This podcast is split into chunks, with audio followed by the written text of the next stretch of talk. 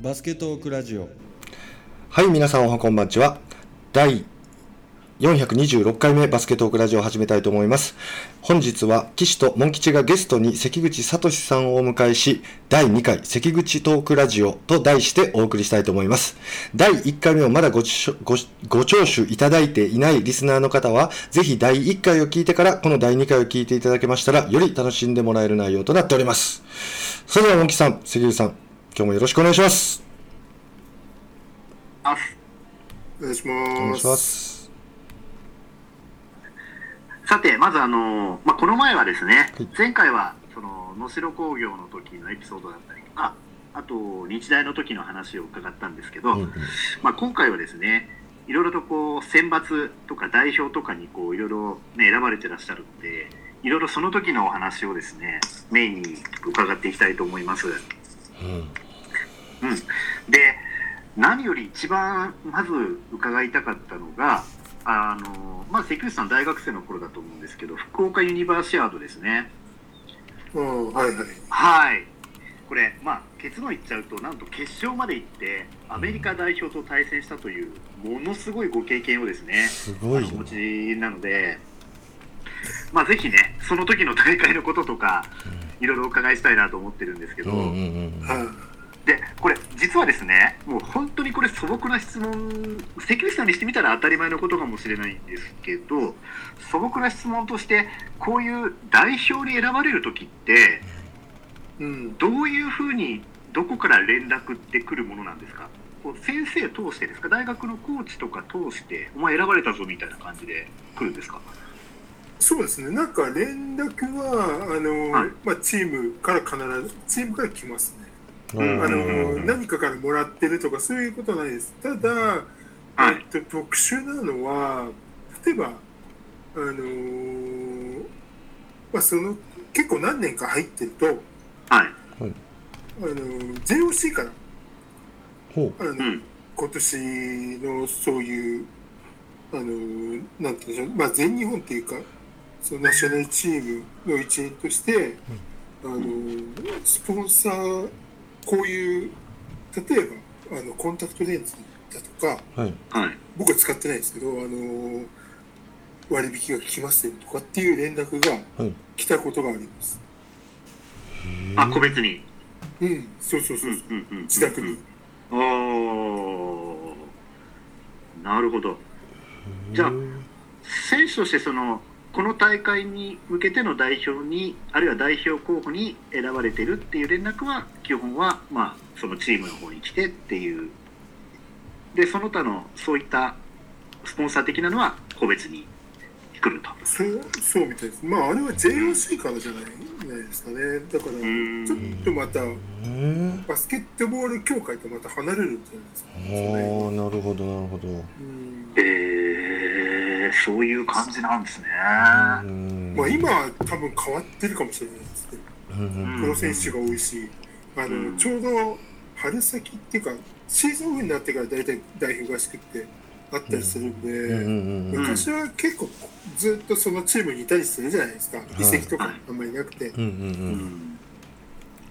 でそうするとあの今って下手すると移籍になっちゃうから所属チームがどっちか分かんない時にだとか所属チーがない時に連絡が来るかもしれないので。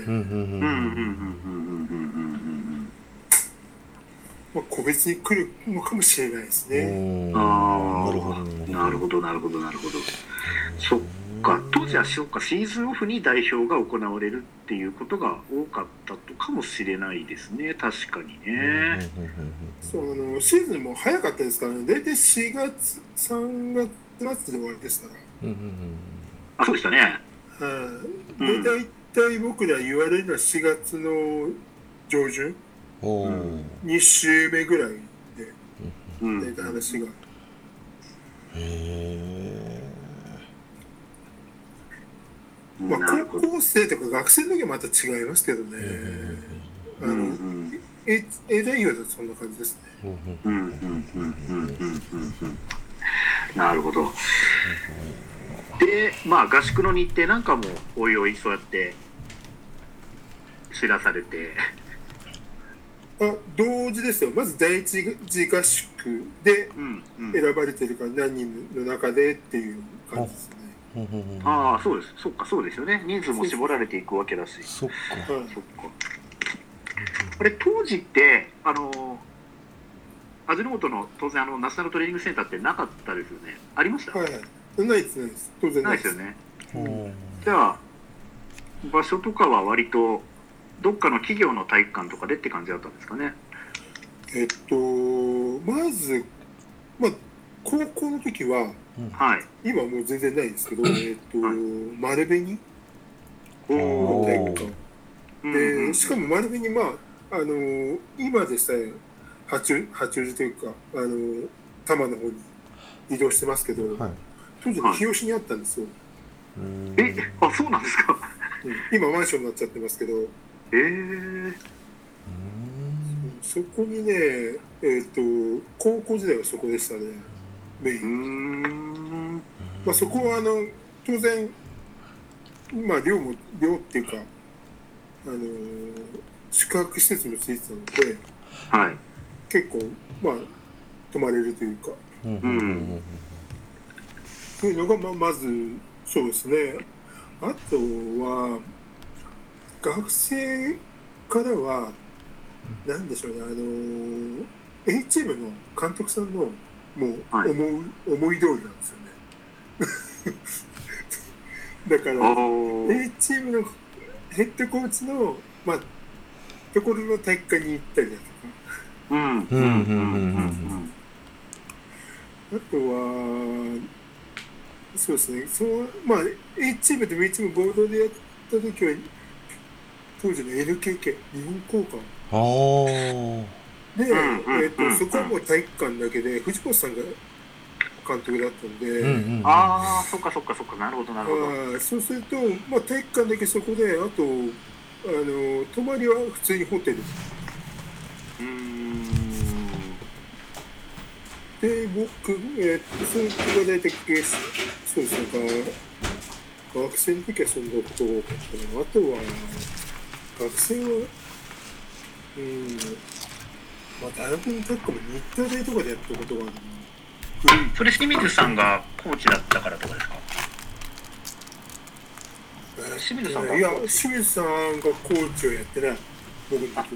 あそうですかうん。多分ね、学生の、なんだろう、あの、総括が、日体大の、あれ、名前ど忘れしちゃったけど、方だったり、まあ、あとは、うんもうね、日体と日大の連合だったんだうんうんけど、サポさんまあまあそうですよね。うんうんうん。うんうんうんで、日大は体育館あんまり良くなかったんで、で、まあ、日体だったのかもしれないですね。ああそ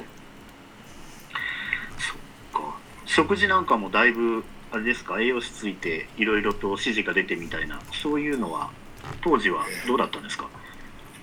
そうですね。あの、やっぱりホテルとかだと、どうなんのかなと思いましたけど、うん。うんで僕が栄養士とかで勉強したのはもう逆に大学のもう日大でそういうなんだろう合宿の途中ではい。うん半日講義を受けさせられる。あとはあのーまあ、トレーナーさんなんかのあのし月に1回ぐらい、まあ、最初は何回かあの連続で来られてあのこういうトレーニングとかって言って、まあ、そのトレーニングやりながら今度はそうですね経経過を見てメニューを変えていくだとかっていうのはなんか大学の方が早かった気がします。ほう。なるほど。そういうじゃあ意識はだいぶ植え込まれて。そうですね、代表の方がままだその後ですね、本当に A 代表行ってから、そんな話が。うん。だから実際、うんあのーまあ、企業入っ、まあ、トヨタ入ってからの方が、そういうそういうことはやり始めた感じですよね。まあ、記憶にないのか、ちょっとあれですけど、うん、もしくは A 代表と一緒に受けてなかったとか、そういうそういうのもあるかもしれないですけど、あー。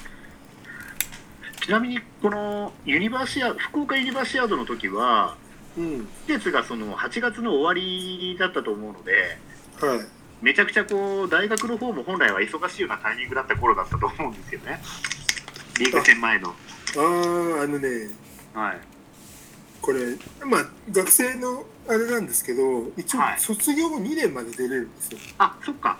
これ卒業してからだったんですか卒業してから。だからえーっと2年目なんですよそれあのあトヨタの2年目の時？うんそうなんです。ああそっかそっかそっかそうだ24歳ぐらいまで出れますもんね確かね。それ年齢はもっと上まで出れてて、はい。28ぐらいまで出れるのかな。あそうなんですか。そうそうそうそう。うんうんだって大学2世だって出れるから。ああなるほどなるほどなるほどなるほど。そっかそっかそう。いうことですね。そっかじゃあそっかそこは大丈夫だったんですね。そう。だから逆に面白かったのははい。佐古さんと脇さんが入ってるんですよねこれ。入ってますね。はういん。で佐古さんは実は卒業できなかったんです。これ言っていいのかな？いや最後のだっておかしいですよね、まあまあ学年おかしいですもんね。うん。あそう。留年だったんです。うーん。早生まれとかで入ってるとか勝手にそういうふうに解釈してました。あ言ってよかったのかな。やばいな。なんかお金ですよ ちなみに2人ともです。ああそういうことなんですへねああの名誉回復のために言っとくと佐古さんはは卒業してますよ。10代。うんうんうんうん1年遅れでまあそうですよね。まあこれは、あの、はい。そうか、そういうことか。いや神奈川だからやばいなやばいなちょっと失敗したかな大丈夫ですよもしよかったら消すことも可能ですから大丈夫ですいや消せないでしょ消せますよ消せますよ大丈夫ですよいや違う違うそういうことじゃなくて話題的に消せないでしょああここまあ知ってる人は知ってるってのもあるかもしれないですけど、そうですね。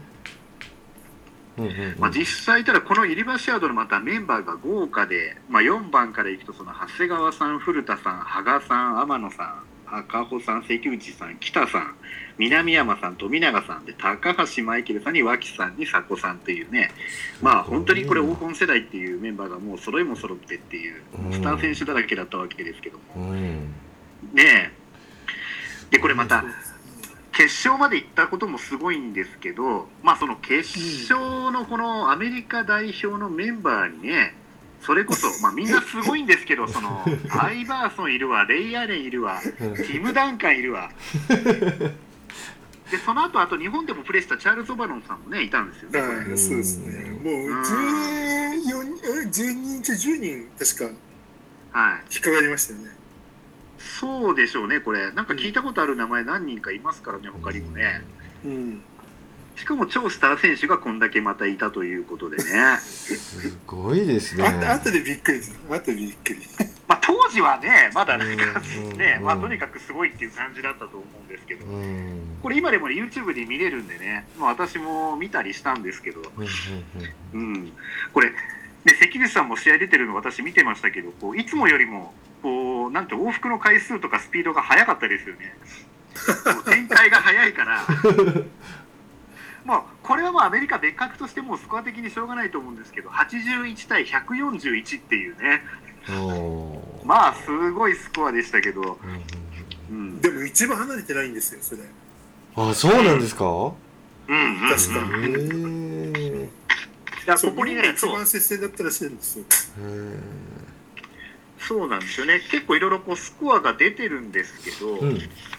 うん、USA、そうですね、95対59とか、まあ、いろいろ105対81、まあ、どうなんだろうな、スコア的にどうなんだろう。あハイスコアハイスコアここまでハイスコアになることはなかったって言ってましたあ、そうでしょうね。うん。一番まあ向こうもあれなんでしょうけど最後うん、トーク的にあれなんでしょうけどまあ一番なんかやりにくかったみたいなことは言ってたっていうそうですね。うんなんか一方、点数だけ見てるとすごいやられてるように見えても、ゲーム見てると、日本の方にも結構見どころはありましたからね。面白かったです面白かったですよ。だってこれ身体能力半端ない選手が相当選ばれてますからね、うん南野さんとか北さんとか、まあ、佐古さんもそうなんですけど、まあ、マイケルもそうだもんね。マイケルがそこは、ほぼほぼ初代表ですからね。ああ、そうですよねー。で、なんと長谷川さんがなんか得点王だかなんだかになってましたよね、これ。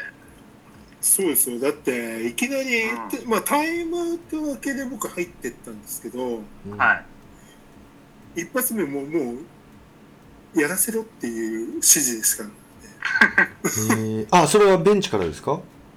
ご本ご本人ですか？長谷川の、はい。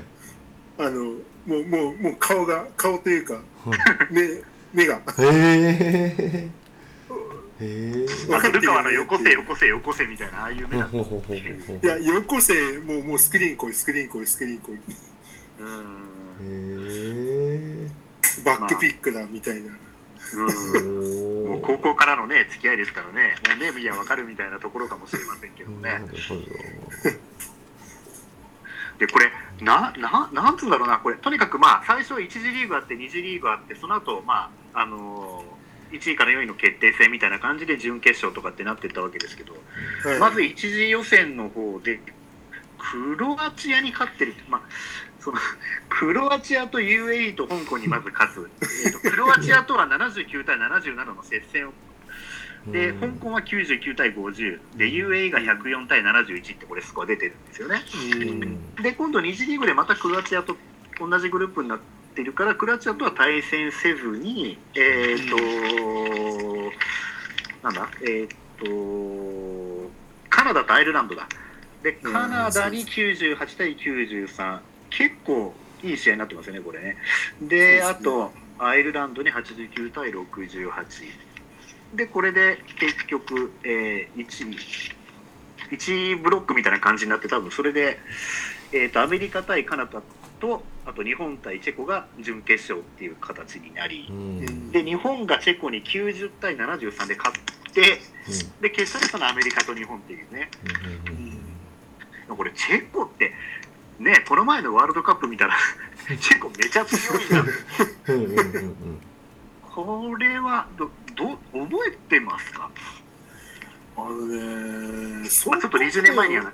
うーんそこまで覚えてないんですけど、うん。とにかくなんだろうもうここまで来たらっていうのもあったし、うん。まずクロアチアに勝ったことが多分一番、だってクロアチアって、まあ、そのユニバーシアルとか年齢のあれはあるにしても、だってトニー・クコチとかああいうのがいた、ねうんうんうん。そういう国ですもんね、そうですよ。ヨーロッパである意味一番強いイメージがあったんで、うんすごいですよね、これ。まあまあもうみんなそのイメージもあって、まあ、当然ヨーロッパ、ヨーロピアンバスケをやってくるっていうのもうん。頭にありつつ、ん。ただまあまあとにかく日本の日本のバスケっていうのか自分たちの持ち味。うんうんうんっていうのをあの出していくっていうのが一番。うん。うんだって選手だって選手がどうとかっていうそこまでのスコアリングをやっぱり当時そこまでできてなかったおですし、ー。ですよね、うん、YouTube 見れないから。うん関口さんちょっと質問なんですけどね。はいはいはい。その日本側としてはですねどういうその突破口を開いたのはまず大きく分けてオフェンスなんでしょうかディフェンスなんでしょうか？まあでもディフェンスからないと波は来ない。うん。って多分みんなに意識的にはそんな感じですよね。でやっぱりそっから早い展開ではやっぱ持ってってというのがい、なるほどまず一つ。はいで多分セット組んじゃうと、はいあのやっぱり相当大きいんではいうん苦労はするなというのは確かだったかなと思いますけど。そこ行くと長谷川さん早いですもんね。持ってってもう打てたら打っちゃいますしね。うんうんうんうんうん、もうそうだし、まあ、やつも割と面倒くさくなって途中でもう周りが走っちゃうとみんなパスさばいちゃったりするんで、うんうんうんうんうんうんそういう流れは、多分天野も、まあ、それを狙って走ってますし、うんうんうん。はいはいはい。まあ、北も多分そうそういう感じで、うん。まあ、マイケルもリバウンド参加するより多分走っちゃったと思うんでそうですよね。うん。まあ取れなくてもリバウンド取れなくてももう次次のもう展開っていうかはいうんうんうんうんうんうんなんでそういう多分展開で結構まあチェコ戦とかその辺は多分そんなにあの得点伸びてないですけどでもやっぱり80点台とか90点台の人が多いですもん、うんうんうんそうですよねうん。うん。なるほどそうですよね。フルコートのオフェンスが主でしたか？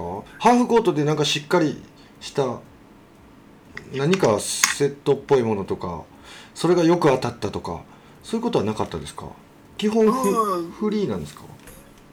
いやえっとまあ当然もうみんな何年もプレーして一緒にやってるんで、ええ。得意なところはもう分かってるからじゃあちょっと取れなかったらこことか、はい。あのーフロアバランスが多分ものすごくいいんですよ、ね、ああなるほどなるほど。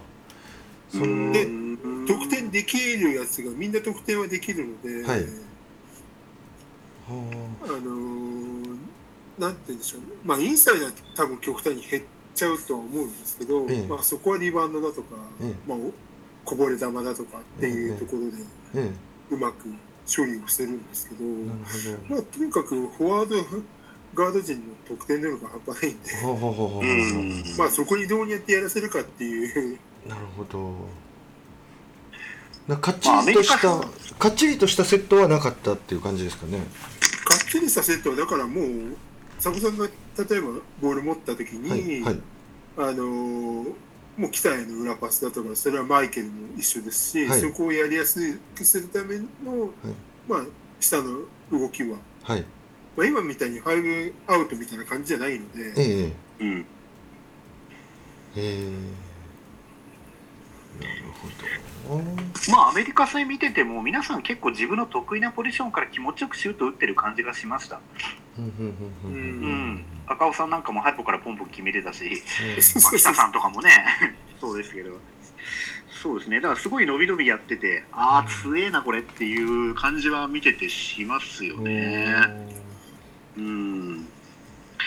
いや、だからこれはもう本当に今でも見れるのでですね、うんうんぜひ皆さんにも見てもらいたいなっていう、うんうん。すごくそれ情報提供者僕ですよ。そうです。そうなんピンクさんからだ確か以前教わって私も見たんですけどね。ええ、あれ、この時のヘッドコーチが藤本さんなんですか？その時はね、えーっと、違う、川内さん。え？川内さん。あー、川内さんですか。川内さ、んだ梅津さん。あ、そうだ、川内さんでした。そう、ユニバーシアードの、そうだ、YouTube 見たら川内さんですね。そうだそうだそう、川内さん美味しいんですよ、だから。結構。美味しいって。でも、どうなんですか、その、もう川内さんって、もう今の我々からしたら、もう開出の時のなんかこう、気さくな雰囲気しか、こう、全然わかんないんですけどね。まあ代表の監督なんてやっぱり、おっかないんですか？まあ、でも、割と、やっぱりもう、チームが出来上がってるっていうか、みんな分かりすぎちゃってて、はい。なんだろう、なんか、こうせああせっていうのは、そんな細かいところまで言われないです。あとにかくお前お前らの、まあ、自由時っていうよりかはいいところでやるっていう感じの雰囲気でしたよね。まあ、そういうふうにした方が良さそうなメンバー多いですもんね。なんか非常にこう、今までの日本代表のメンバーのこう、あれを見ても、非常にこう、個性の強い方々が非常にこう多いというか、うん。これ実際は、もう丸一日朝練があって、早朝練があって、午前練があって、午後練があって、夜もミーティングしてみたいな、そんな感じを。いやいやいやいでもやないんですかいやいやえっと、試合が基本夜なんですよね。やっぱりう、うんうんうんうんプロと一緒で。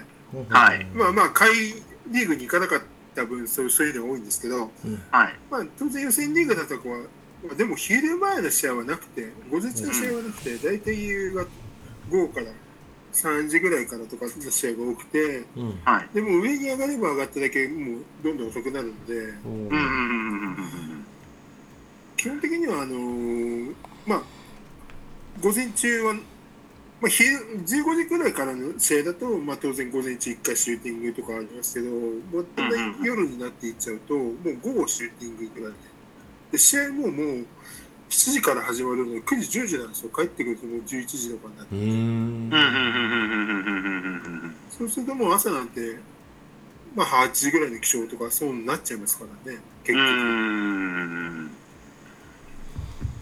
まあ疲れ取れないですからねそうなんですよ。だからんまあ、その、まあ、会場もちょっと遠かったんで、うんまあ今な、今でさえ綺麗ですけど、桃地浜っていうところが、あの、あいわゆるあ選手村で、うんその当時開発してたので、そそこからだいぶ約、まあ1時間、でも1時間弱ぐらいかかったのかな、バスだから。ああ福岡国際センターか。合宿の練習の時はやっぱりその早朝からとかそういう感じですか？それとも強度がやっぱ強いから午前午後だけであとはミーティングがあるとか個人練習をやるみたいなそういう感じなんですか？代表の練習って。そうですね、学生とかだとなんかサーブレンみたいなのありましたけど、うん。まあ基本午前午後で、まあみんなの調子見て午前中で終わりにするとか、うん。で午後、まあ午後はフリーと言ってもみんな上と行ったりだとか、うん。そんな感じですかね。午うん。前中もみん。な、まあ、ほぼ寝てて、ちょっと散歩行くかと思って、結局選手村の中でしか動けないので、あん。まり。まあまあそうですよねそれ着てねあの夜の街行ってわけにいかないですうん、まあそこはちょっとオフレコにしときます。そうですねはい いろんな意味で。はいいろんな意味でそうですねはい。はいはいであとはそうだなあのー実際に関口さん自身がその例えばアメリカ代表でもチェコでもこう対峙したチームの中でなんかすごく印象に残ってる選手とかいたりします？やっぱり後から聞いて、あイバーソンとか、はっと思いましたね。あー。後ろからリバウンド取られたりしてて、へ気づいえた時に。へえあーそれで後でこんなすごいやつだったのかっていう。そうそうそうそうなるほどいやーでもすごい話ですよねうん逆に言えばダンカンなんか普通に、あ普通だなと思ってたのまあプレーが派手なわけじゃないですもんね、で、うん、そうそう、まあいっぱい点取ってましたけどきちっきちっとしてるんで、んそんなな、なんか、あの、めちゃくちゃなことするわけじゃないんですよね。だから、トリッキーだとか、そういうわけじゃないので、うんそんなに印象がないですよ。うんまあでも後ろからガードにリバウンド取られるっていうのはもうすごいおおって感じですもんね。あれって思う、抑えてたよね、俺って自分で、俺抑えてるよなって思ってたら、なんか横から飛んできましたね。ううん。んまああとはこれはちょっと聞いてみたいというか、まあ、答えはなかなかわからないところかもしれませんけど実際こうやってチェコにこの世代だと勝てる。ただどうしてもフル代表になるとどうしてもっていう部分がやっぱりあるじゃないですか今までも。別に今回だけじゃなくて。はい。これって、まあ、日本がダメっていうよりは海外がやっぱその先さらに伸びる選手が多いってことなのかなって個人的には思ったりはしてるんですけどなんかどどんなふうにこう思われてます？この後のもうちょっとこの上のところで勝てない理由っていうかどういうところが海外にかなわなくてここのせここまでは勝ててもってなっちゃうんでしょうね。でも、まあ、後先そのそこまで行くことはなかったので、まあまあそうかもしれないですけどね。うん確かにもうちょっと下の世代ですもんね、あとはね。そのあ、まそうそうあ、あんな18とか22ぐらい、21ぐらいでちょっといい成績取ったりとかっていうのはね、最近あったりしましたけど。その竹内世代が確かね、3位かなんかだね、またいい話やね。だから、うんそこまで、まあ、なんだろう、まあいい、ワールドカップ出ましたとかって言ってても、まあ、うん。回で終わっちゃうので、どうしてうも。ん。一つは、まあ、なんだろう、全日本当時の全日本のメンバーのこう、まあ、合言葉じゃないですけど、うんうんやっぱり僕らが何かをしなかったら、っていうか僕らが強くなかったら絶対なんだろうあのバスケットが盛り上がらんよねっていうのがままず一つ、うんおうんうんうんうんーうんうんうん。まあ、当時やっとサッカーが盛り上がってきて、そうですね。サッカーを見てるとやっぱりナショナルチームがワールドカップ行きますとかってなったら初めて盛り上がってきたまあ、うん。行けるようになってきた時に初めて盛り上がったんで、うん。予選を突破して、だからそうかんそういう環境にいるとやっぱりです、まあ、まずナショナルチームがどうにかしなきゃいけいけないだろう、うん。うんまあ、常にオリンピックでワールドカップ行くだろうっていうのはまあ多分みんなまずそこからだろうなって。あああでもやっぱワールドカップっていうのは大きいですよね。サッカーもそこからですもんね。海外にどんどん選手も行き始めてとか。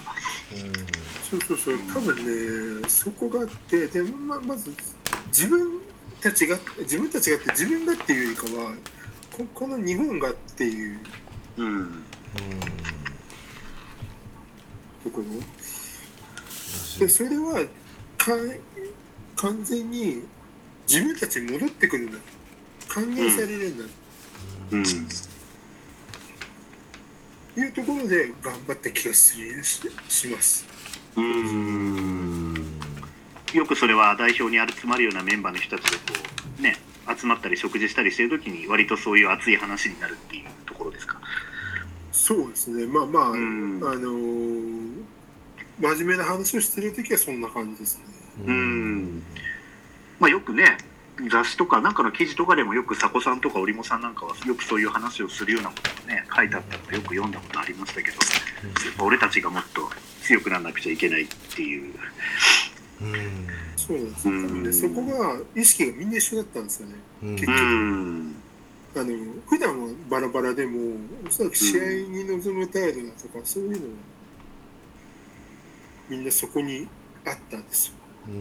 それが多分まとまりだったりだとか、うん。うん。あの自然に生まれてるのかな。いやーかっこいいとこですねそこね。ねうん、みんな個性バラバラなのに見てるところはみんな一緒で一つになるとこんなになっちゃうっていうね。うん。うん。それはねみんな大学の頃みんなそれを感じてて、うん。うん。うん。特にまあ僕日大なんかタレント軍団のくせして勝てないっていうのを2年3年続いたんでうんうんこれは何かなと。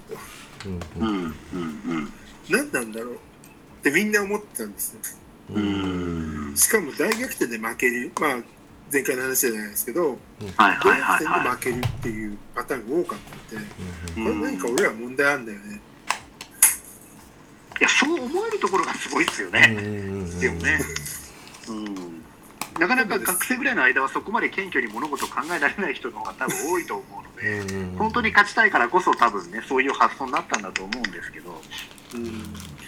多分ねそこがねそこが根本であると思う。うん。でそこに乗せられちゃった日体もいたり、まあ、古田とかがいたりだとか、はいはいまあ、気持ち的にはだから一緒なんですね。うん。勝ちたいし。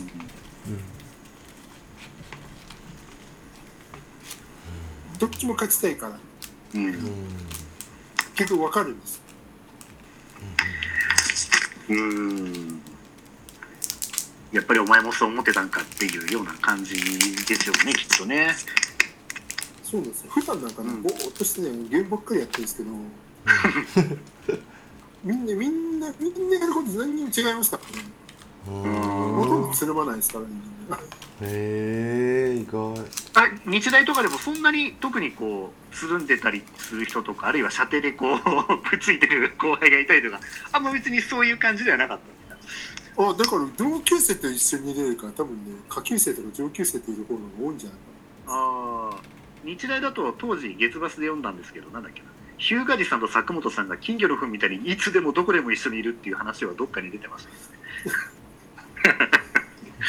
まあまあまあまあまあ、あの奴ら二人はちょっとあんまり言えないですけど、あの変なシューティングの方に行ってましたね。変なシューティング？変なシューティング。玉入れ、玉入れ、玉入れ。玉がすごいちっちゃい玉入れ。それ言っちゃいますかまあねまあ、対、あーまあ、玉、途中から玉じゃなくて、ななんか、丸いなんか、うん、あんまり言えない。若干 P っぽいとこもありましたが。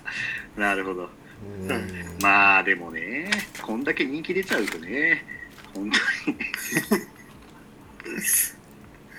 あとはどうですか、織茂さんとかもね、ちょっとこの前引退されましたけど、なんかこはいう一緒に練習してて、この人、本当すごいなとか、なんかそういうふうに感じるようなエピソードとかっていうのは、なんかありました？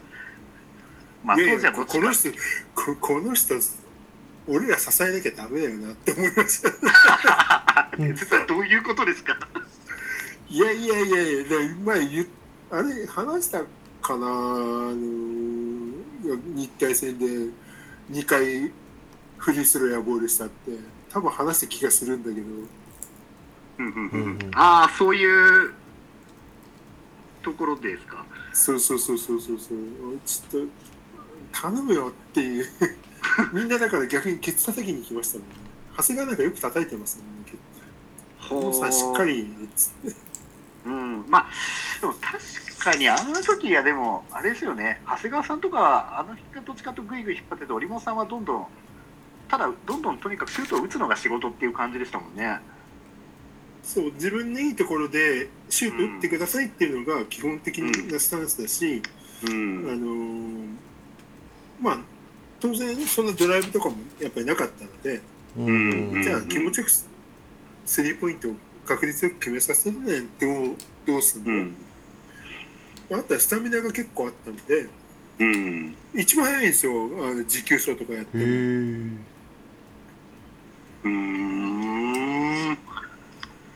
そうだからそまあそういう意味ででもは、うん、足が速いっていうか持持久走的なところで速かったのかな。うん。まあ、足速いとはおっしゃってましたもんね。ああ、見えて速いってね、この前。うんうそうなんん。ですよ。だからそこのそこだけで、まああとは当然ぶつかり合いになっちゃうとだから体力が奪われちゃうのでそこはあんまりやりたくないって本人も言ってました。あうん。だからもうなんて言うんでしょうそこは避ける。極力避けたい。だからディフェンスがいるところを避けたい。っあ。うんていうので、あのー僕を使ってフラッシュであはいフラッシュアップしたりだとか、逆に切れたりだとか、うんだって関口さんに隠れたりね。そうそう隠れて、うん結局どっちに行くっていううん。うんディフェンスがちょっという隙間を塗ってピッターがどっちかに行るっていう感じが多いですよう。ね。うんんで当然あのリバンまあタイミングはどっちにしてもは僕とシュアさんなんでどっちに落ちてもどっちに大丈夫なんでうん。当時は。うん。だけどまあ多分気持ちよくシュート打てたんだろうなと思ってますけど。まあ、そうでしょううんね。リバウンドあんだけ強いメンバーがいるっていうのはね。で、実際、あれですね、関口さんトヨタ行かれてるんで、織茂さんと結局そっちでも一緒だったっていうことですよね。そうなんですね。だから、流れ的には、まあ、僕も企業的に、まあ、車とか、そういう、なんだろう、パソコンとかももともと好きで、うんはいはいはいはいはい。そうすると当時やっぱり、車企業と、あとは、投資家だとか、その、電子系うんの企業があったので、うんまあ、そっちかなとは思ってました。自分の趣味的に。う。うんんなるほど。まあ、行く手あまただったとは思うんですけど、そういう中で、じゃあトヨタ選ばれてってことだったんですね。まあそうですね。まあ選んだのは、まあ当時、やっぱり、プロでもないですし、うんまあ、何年やってあとその後どうしようって思った時に教員免許も取ってないですし、まあ、うん指導者としての頭あんまりなかったんで。うんうんうんじゃあもうとりあえず働いていくんだろうなサラリーマンとして働いていくんだろうなっていうところの選択肢ですかね。うん。なるほどなるほどなるほどなるほど。まあでも当時はでもそうですもんねきっとね皆さん。そう。あとはやっぱりいたメンバー。うんうんうん。で特にトヨタなんてもうしょっちゅう同じ沿線なのでうんうん。練習試合だとかはもう毎週のようにやってたんでうん。メンバー分かってるじゃないですか。あそっか府中そうそうそうそう。だったからああそう。そうですね。うんうんうんでうちの、まあ、日大体育もどこかあったんでうん。結構出入りがあの他のチームに企業さんに出入りすることが多くて。うん。うん。ほぼ在京チームほぼ行ったんじゃないかな。おおまあでも関東のチーム多いですもんね。あと東芝と NKK とそうねいろいろ。三井もやったしうんい三井生命。すもやったし、うんうん。まあ、熊谷なんかしょっちゅう使ってましたし。ああそうですよね。そうそうなんですこまああの日大生もいいたんでね当時、まあ、NK とかはいなかったんですけども、ううんうん。まあ、なんだかんだあと日本工業か。日本工業もほぼジジプシーでしたけど。うんああ一緒に練習やってましたし。あと、うーん。そっか。アンフィニか。ア松田。ーフィニ。うんうん。アンフィにありましたね。うん。でこの辺からはね今度は外国人選手との戦いっていうところも日頃の練習から出てくるっていうことだったと思うんですけどあれ、うん。フォーマスさんとは入れ替わりぐらいですか？かぶってますかぶってますか？かぶってていやそこもトヨタの理由なんですよね。あ結あ結局ホーバス3番に使うんだったら僕5番でいいでしょみたいな。うんうんうんううん。うん。んそうですよね。上げれるよねってあとおじさんがどうせ行くんだからシューターそこで2枚ですいいよねっていう、でオン・ザ・コート1だったんで当時。そうですよね。うんうんうん。うん。であればやれるかなと思ったんですけどうん。まあその年のその年か入った年かの夏か秋にむ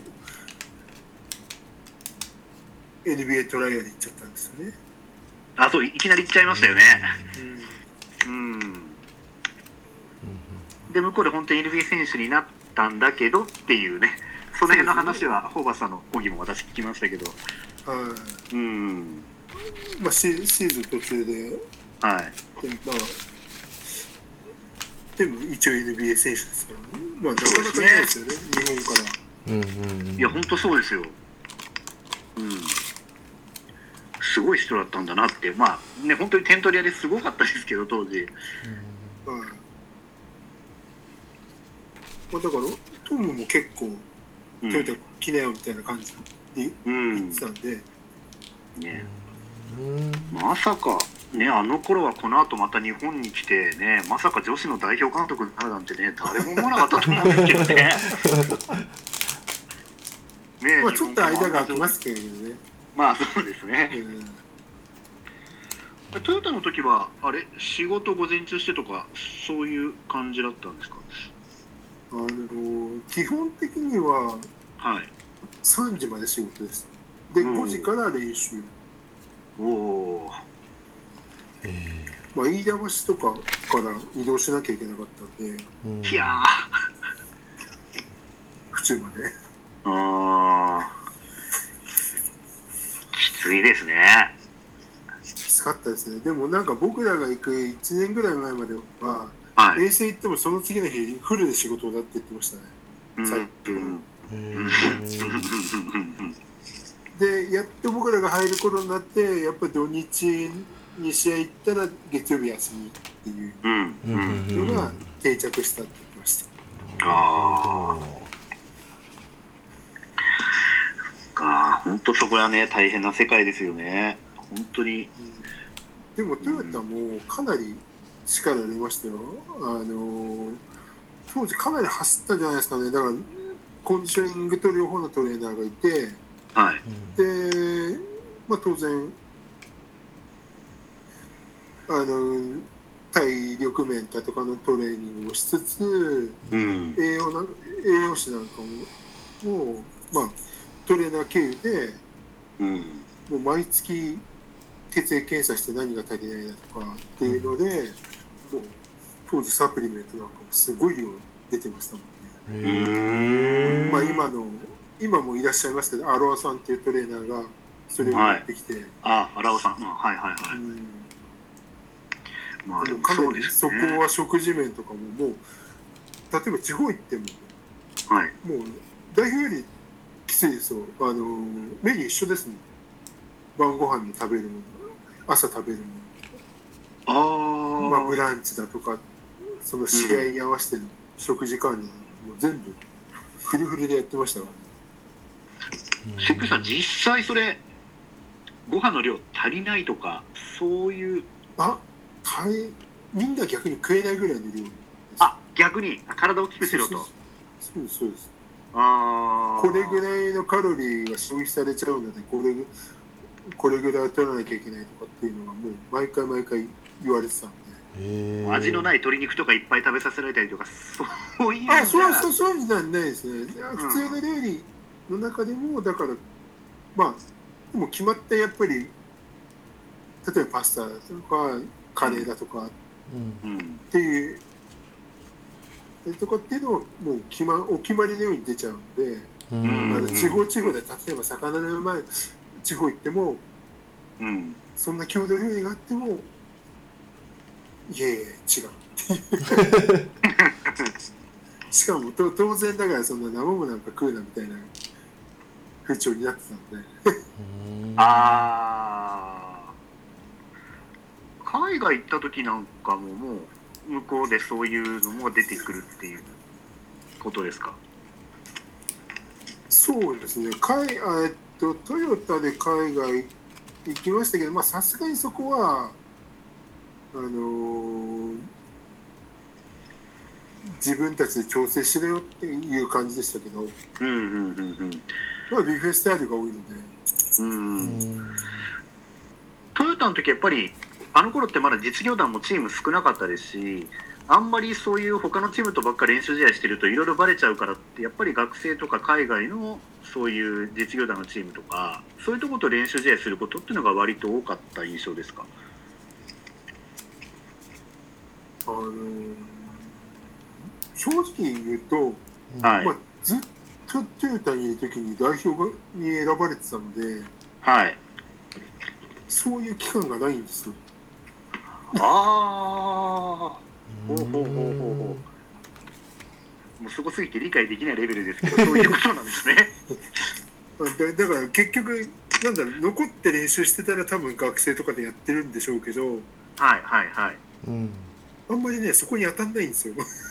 ああそっかじゃあ代表選手のいないトヨタと学生は練習試合をいっぱいしてたってことなんでしょうねじゃあね、まあまあ当当時そうですよね。まあそういうことですね当時そう当時まあ僕らはそうですね多かったですね。特にもうあのメンバーだからほぼ実業団と変わんないぐらいのまあ外人がいないだけではいはいはいはいやり合っちゃってたんでうん結構だからそういう意味ではすっごい練習試合が多かったですよね。うーんすごいレベルそうですよねそうなんですよ。でまあ当時エリック・マッカーサーなんかもはいまあ、関口でやるときは遠慮いらないからいいよねなんて言ってふざけたこと言ってましたけどね。いやーどういうことだよそれみたいな。他だとなんかすごいやっぱりファウル取られるんですって。はいはいはいはいはいはいはい日本人が相手だと吹っ飛んじゃうし。いうんや、っていう時だけはなんか普通にやれるんだよって言ってました。う んそっちの方がやりやすいっていう変な意味そうですか。まあでもそうですね。でも本当にトヨタでねやってた時っていうのはポジションが本当にほぼじゃあ外国人選手相手にしてやるという形だったわけですね。そうですうね。ん。だからたまに当時だとやっぱり山崎さんとか、まあ、石橋さ山んとかいい。たので、はいはい。ラスさんとかいたので、まあ、そういった時にはやっぱり出出番が多くなるっていう感じでしたけど、うん。う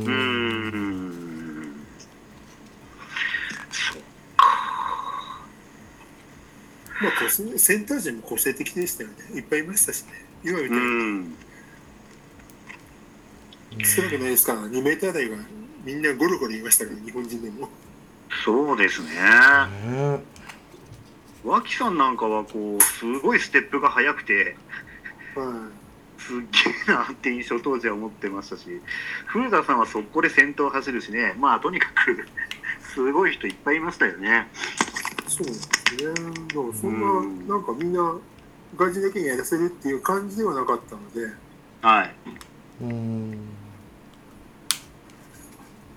あとはあれですねマジック・ジョンソン・オールスターズと対戦した時も代表だったんでしたよね確か。そうなんですよ。でもね、うん。唯一ジャバーが来た時だけはい。落とされたんですよ、あら。はい。あれそれ何回目の時だろう？私1回見に行ったんですよ。2あ回目？2回目か。私1回目を見に行ったんですよね確か。あ違うさあごめんなさい。3回目で3回目。なそうですわあれでもえぐかったですよね。何がえぐいってあの会場の人たち日本代表応援してないですもん。しないですよ。みんなマジック・ジャンさんとか言ってそうそうそう。誰も応援してなくて。そう。ええでうんでたまたまなんかね聞いた話によると、はい。まあ代々木体育館だ代々木第一だったんですけどそう第一でしたね。はい。第一の2日目かな。なんか僕がサイン書いた子なんか数1ヶ月とか2ヶ月すごい短い間のところで僕が名前サインを書いた子がたまたま見に来てくれてて、ええ。コールしてくれたんですよ僕の。はいはい、うん。惰性的な。はい。うん。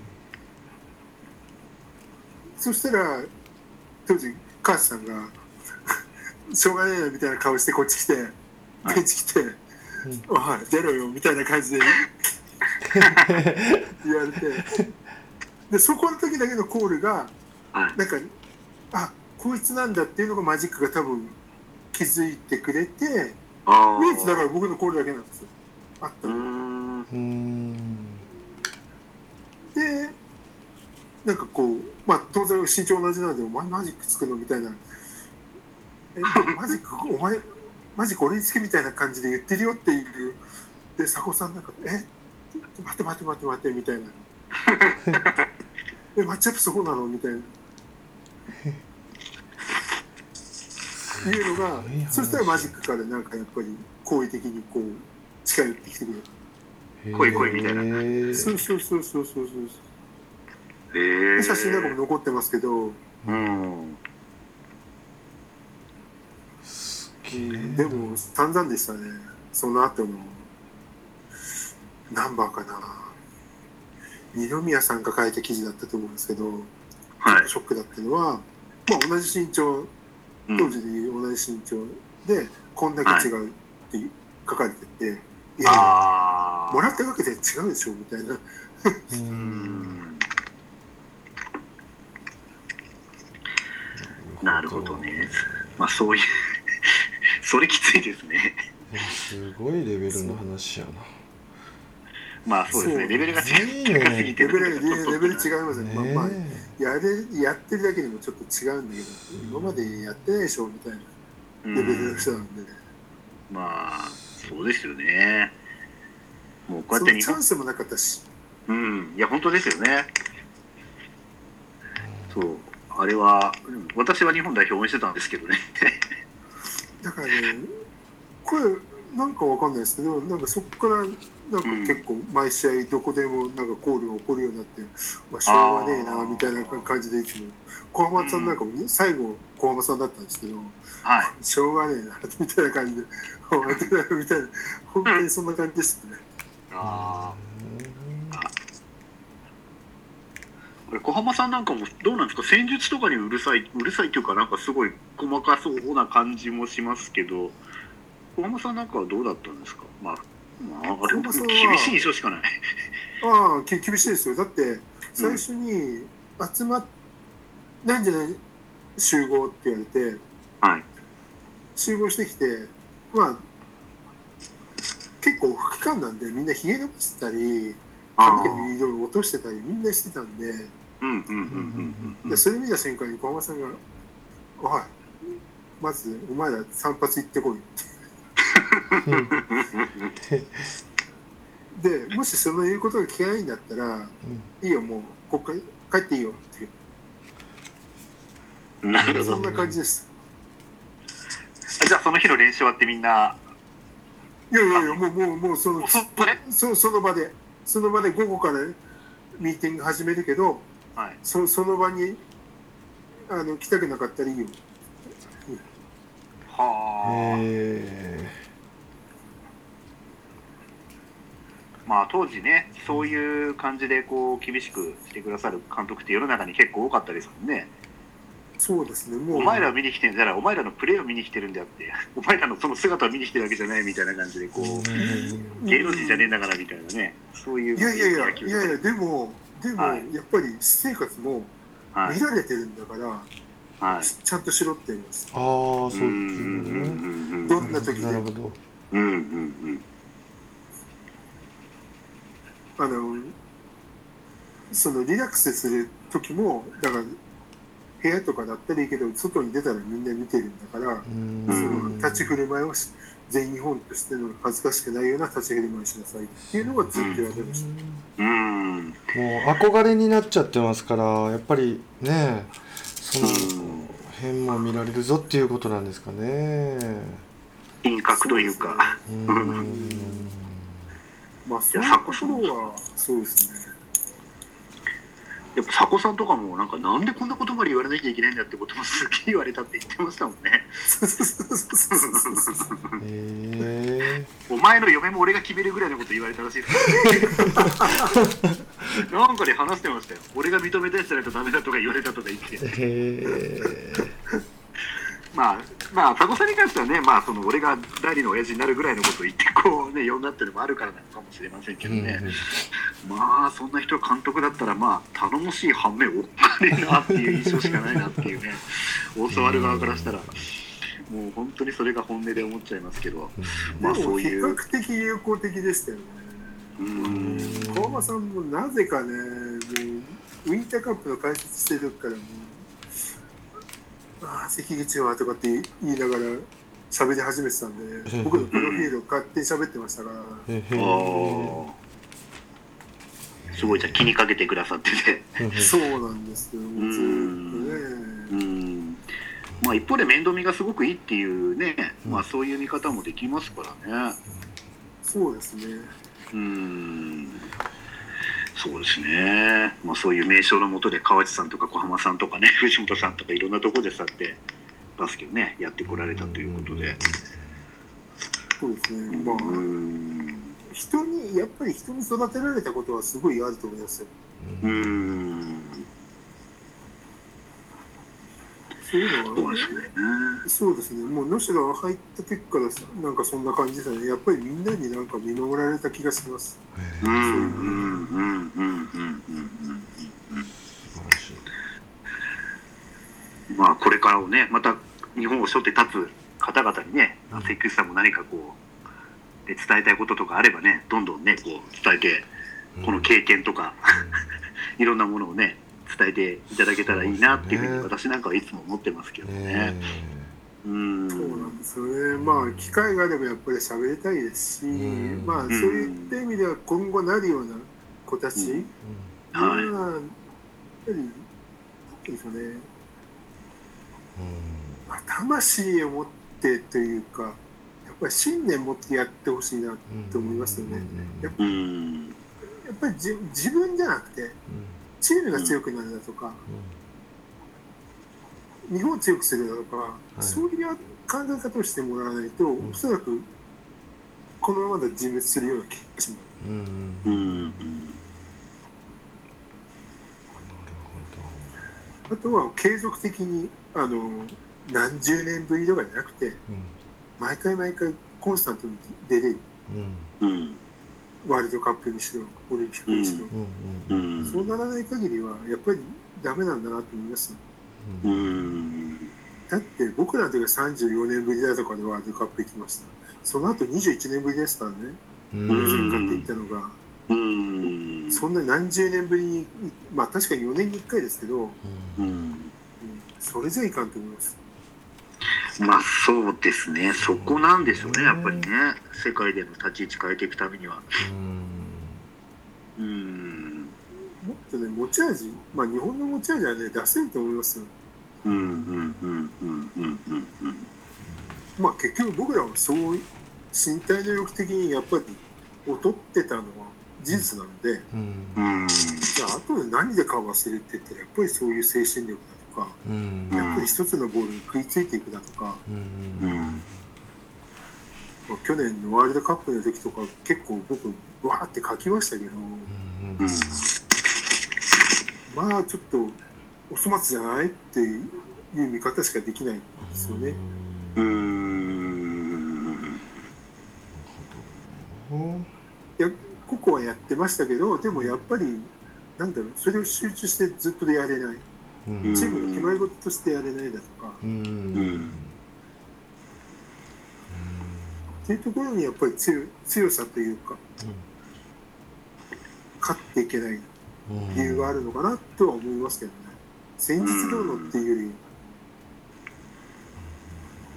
まずそういうところをあのしっかり結局やりたいことを他の外国がやってたっていうまあアルゼンチンなんかいい例ですよねうんうんうんうん。そうですよね。そうなんですよ。あれをやればいいん。そうですよね。アルゼンチンちっちゃいしっていう。そもそも。うん。そう。うんというのが結局結論でした。あれは。うーん。いやでもそうですね。まあ指導者も頑張んなきゃいけないし選手もそういう気概を持って頑張っていかなきゃいけないっていうことですだからね。指導者はまあそこにそうなんか導ける人が出てこないとやっぱりダメなのかなっていうのは思いますね。うーんおそらく佐古さんなんか分かってるでしょうけどなかなかそうもいかないっていうところも見え隠れすね まあ今難しい時代になってますからねいろいろとね。うんそうですよね。そこら辺がまたねすごい壁があると思うんですけど。まあでも。僕らは自由でしたから比較的そういう意味では、うんまあでもねちょうど今こうやってコーチやってる人とかも日本代表のそういうスタッフ的な人たちもやっぱりそういう時代の中でやってきた方がどんどん今こう上に来ているのでね何かまああの期待しないではいられない部分っていうのはすごく私は思ってるんですけどね。少しずつ変わっていってくれればなと思って。やっぱりそう思いますね。聞いてるとやっぱりジュニア世代だとか強化だったりっていうのは、やっぱりそこつながってんだなって思いますね今。うん。必死にうん。やってますけどいないですよ。ただあとジュニア世代がそこまでやっぱり気持ちを持ってまあ僕らもそうでしたけどそこまで思ってや、何かをやってたかっていうとやっぱりそうではないんですけど、うでもん何かこう引っかかりがないかなと思うんですけど今の子たちはなかなか、うん、引っかかんないなっていうのはまあなんだろうな。難しいななあの、うん。教えててもうんって思う時が割とあります。ねうん接してて。ね、こうやってプロのチームのねユースとかもあるわけだからそのプロになりたいって思ってる人たちっていうのはそれなりにねいるような気はするんですけどなかなかそこの部分となかなかこう一致しない部分っていうのがまだまだ多いんでしょうねきっと。まあでもプロができた手前やっぱりプロ選手になりたいっていううん。モチベーション上がったので、うん。ただプロになってもその後どうするのっていうこと。でうん。プロになっただけじゃダメだよ。うん。うん。うん。うん。うん。だって例えばですよ B3 になったプロ、うんまあまあそうですよね。うん。うん。まあ、V3 を B2 に上げたぞってそそれもありますけどうん、B2、B1 に上げたとそれもありますけど、うん。まずそこですよね。うんまあ、それはやっぱホーバスさんも前講演で言っててホーバスさんも NBA 選手になることを夢だって言ってたら慣れたけどすぐカットされて終わっちゃったって言ってたからやっぱりその先のところまでを目標にしてないとっていうようなことはやっぱ言ってたんでね、うん、まさにそういうことなんだろうなっていうのは私も今伺っててすごく感じましたうん。ね。うん。だから自分たちも、まあ、ゲーム、一個のゲームにしても、うとにかくん一点差でもいいから勝てばいいわけですよ。うん。その積み上げてどうするのって言った時に、うあんのー普段の試合から1点じゃなくて、10点開いたら20点開く、開かすとか、うん。うん。30点、40点、ダブルスコアとか、トリプルスコア、100点差とかっていうのは、やっぱり思っていかないと、うん。うんそこはあもうここでいいやって思った瞬間にうん。追いつかれるんですよ。うん。うん。うん。うん。うん。明日20点差ついたら、まあまあもうセーフティーリードだよね。って思ったらそこでアウトなんです。うん。ううん。ん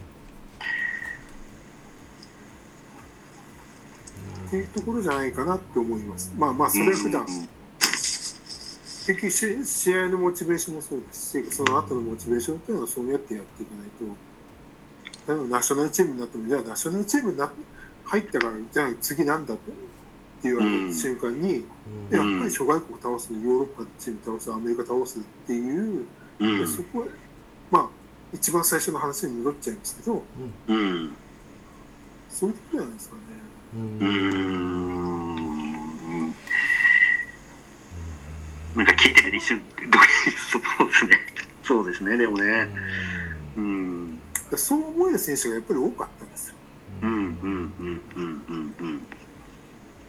いや、思ってないわけじゃないけど、それを実行に移すのが下手だとか、そういうのはあると思います。逆に。うん。具現化できないというか、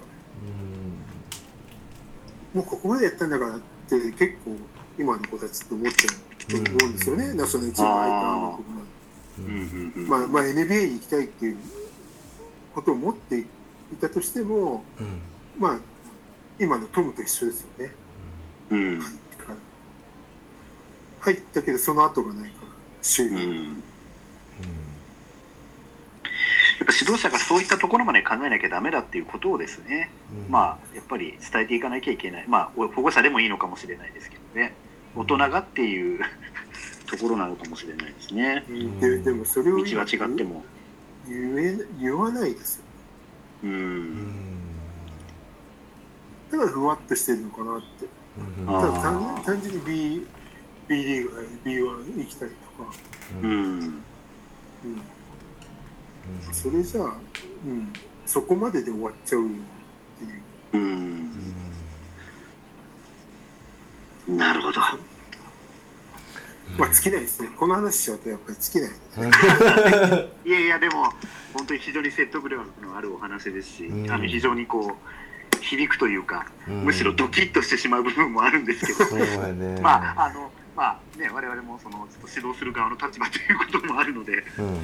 そうだなと思いながら、えーいろいろ聞かせていただきましたけど、ん。もう本当でもところどころ本当にああそうだなって思う話すごく多かったですし、うん。すごいちょっ重スレスレの貴重な話からですね、うんいろいろ聞かせていただいて、もう本当にグでした。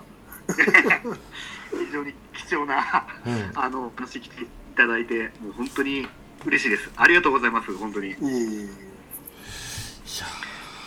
素晴らしい。うん。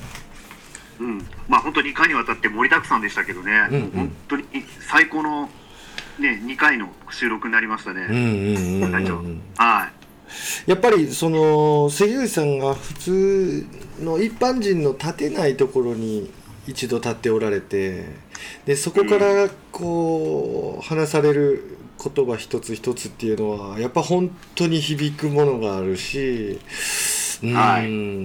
やっぱりね僕が一番今回ああすごいなと思ったのは関口さんが現役時代にやっぱこう自分たちが何とかしないと日本のバスケットが成長しないっていうのをその選手が思ってたっていう、まあ、今ね、うん。話の中でコーチングそういうふうなコーチングができる人っていうことだったんですけどそれよりも前に選手がみんなそんなことを思ってたっていうことにちょっと驚きありました、本当に感動しました。関口さんありがとうございました。ありがとうございました。ありがとうございます。